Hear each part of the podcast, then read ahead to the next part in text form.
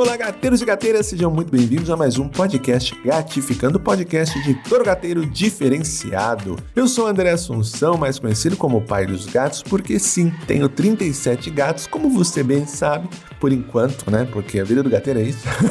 e eu amo eles, são minha vida, nossa vida, eu mostro para vocês lá no meu Instagram, além do meu Instagram, arroba o pai dos gatos, tem o Instagram, arroba Casa dos Ronrons, que foi onde tudo começou, quando a gente começou a postar a história deles, passar algumas coisas com eles, e aí começamos a mostrar as rotinas, hoje comandado pela excelentíssima mãe dos gatos, vulgo Bárbara. Então, dá uma olhadinha lá, ela posta algumas coisas, tem o dia a dia deles, é isso, né, gente? Aqui, compartilhando a vida do gato sempre, né? As coisas do gato, histórias também aqui nesse podcast. Hoje é dia de contar uma história muito legal. A Denise, Iglesias mandou aqui pra gente a maneira que o gato dela fez, né? Fez ele enxergar que ele estava enjoado da ração. Pois é, o gato ele dá sinais. Uns estão claros, outros não tanto. Então, bora ouvir a, a, história dela. E você, gateiro maravilhoso que está aqui nos acompanhando, ainda não segue esse episódio, siga, dê cinco estrelas se você pode, compartilhe esse podcast aí com quem gosta de gato. Vamos fazer as pessoas mandarem histórias também. Você pode mandar a sua, se não mandou ainda, no contato arroba opaidosgatos.com.br, tá bom? Manda lá pra gente que a gente vai ler. E se você já mandou no e-mail antigo, fique tranquilo que eu leio as histórias de lá também. Certo? Vamos para a história da Denise então, que tá bem legal. Bora lá.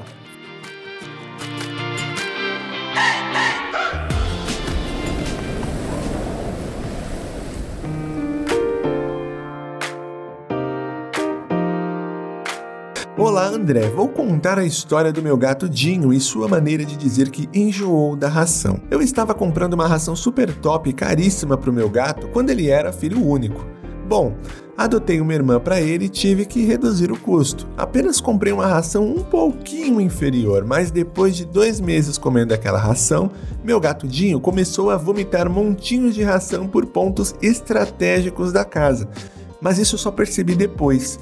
Era vômito na frente da máquina de lavar, na frente do fogão, na frente da porta do banheiro e no meu pé da cama. Eu achei que era um problema e marquei veterinário preocupada com ele. Ah, inclusive falando de vômito de gato, né? A gente sabe que é bem preocupante, né? Viu o gato vomitando, aí a gente já fica desesperado o que está acontecendo. Mas tem o que o pessoal chama, né? Eu pelo menos aprendi assim que é o normal, que é o gato vomitar bolas de pelo. Sim, mas saiba você, gateiro, como eu também não sabia que isso não é bem normal, não, tá? Não é legal para o gato. E tem uma solução até. Existem umas pastinhas que você dá para o gato que ajudam na digestão dessas, dessas, desses pelos, dessas bolas de pelo, de maneira que ele não vomite, né? E aí é bem melhor para ele, melhora a qualidade de vida, né? Ah, mas é normal, gente. Ninguém gosta de ficar vomitando, né? Regurgitando nesse caso, né? Então existe aí a Maltiped, entre outras, né? Pastinhas que você dá todo dia que ajudam na digestão dessas bolas de pelo e o gato não vomita fica tranquilo. Isso aqui não é uma publi, não, viu, gente? Isso aqui é isso aqui é uma coisa que eu aprendi, que eu percebi que funciona e estou compartilhando. Nesse podcast também a gente compartilha informação a fim de melhorar a vida de todos os gatinhos desse planeta, né? E bora voltar para a história. Ah, e ele ficava vomitando e miando para eu ver a obra de arte dele. Olha aí, tava mais do que na cara que ele queria mostrar. Bom, depois de dois dias em uma tarde, eu estava sentada no sofá quando ele parou na minha frente vomitou e ficou me encarando de uma maneira que ali tivemos nossa conversa telepática e eu entendi o que ele queria me dizer. Márcia, sua mão de vaca, eu não vou parar de vomitar até que você compre uma ração melhor para mim. Naquela mesma hora eu entendi a ordem do meu gato, fui no pet shop e comprei uma ração melhor e mais cara. Ele começou a comer e miar ao mesmo tempo. De novo, entendi o que ele quis dizer. Tá vendo, Márcia? Precisava eu ficar vomitando pela casa? Era só ter trocado a ração, mulher. exatamente, certeza. É, é, exatamente isso. Enfim, ele está super bem de saúde e por enquanto tolera essa ração, pois não voltou a vomitar. Meu marido vive reclamando que eu mimo ele e que meu gato não é humilde, pois esqueceu a vida difícil de antes de ser adotado.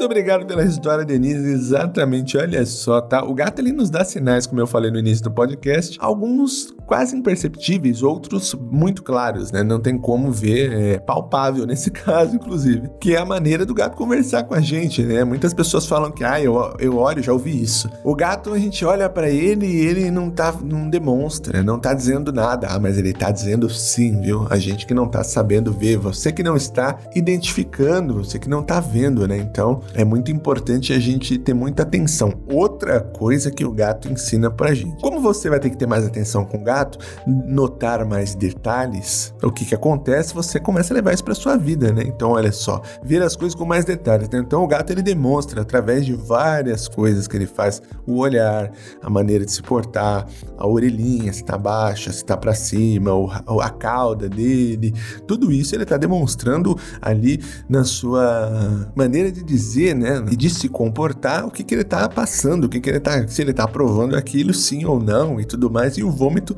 Nesse caso, explicitamente ficou é, uma maneira clara de dizer aí que não estava curtindo aquela ração. E bora falar da ração também, que é importante. Muito se fala de ração premium, super premium, ração normal, aí tem ração colorida que não faz bem para gato, e o gateiro fica meio louco, né? Pois é. Se tem algo que eu aprendi isso desde sempre é que as rações coloridas fazem mal para o gato. Então, se ela tem alguma coloração, é uma, uma cor ali que vai chamar atenção só, que não chama nem atenção do gato, é mais do humano. Coloração faz mal para o gato, né? Aquela, aquela coisa que eles colocam não é uma coisa que vai fazer bem.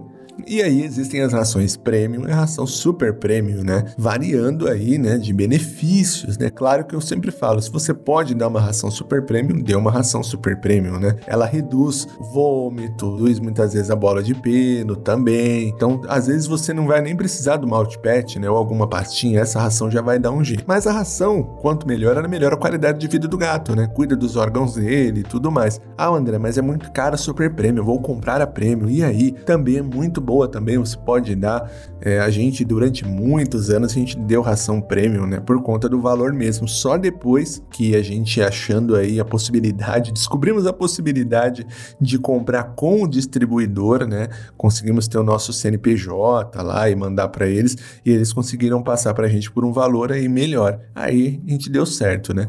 Por enquanto, hoje a gente não tem nenhuma parceria de ração. Ah, André, mas eu não tenho condição, então dê amor, né? Dê a ração que você pode, é o que eu falo. Ah, mas se você só tem condição de comprar a ração que tem lá a corzinha por enquanto, dê, não tem problema assim. Importante você dar amor, carinho, né? A gente tem que entender também que ter o gato é, é, é um amor, né? É, você entender ele, ter amor, ter carinho, é um aprendizado por inteiro. E muitas vezes a pessoa não tem condição logo de início de dar uma ração prêmio, né? Então é isso. Então a gente tem que entender isso também. Claro que a longo prazo é importante você se preparar para comprar uma ração um pouquinho melhor, às vezes a diferença ela não é tão grande assim, de uma, pelo menos uma prêmio, né?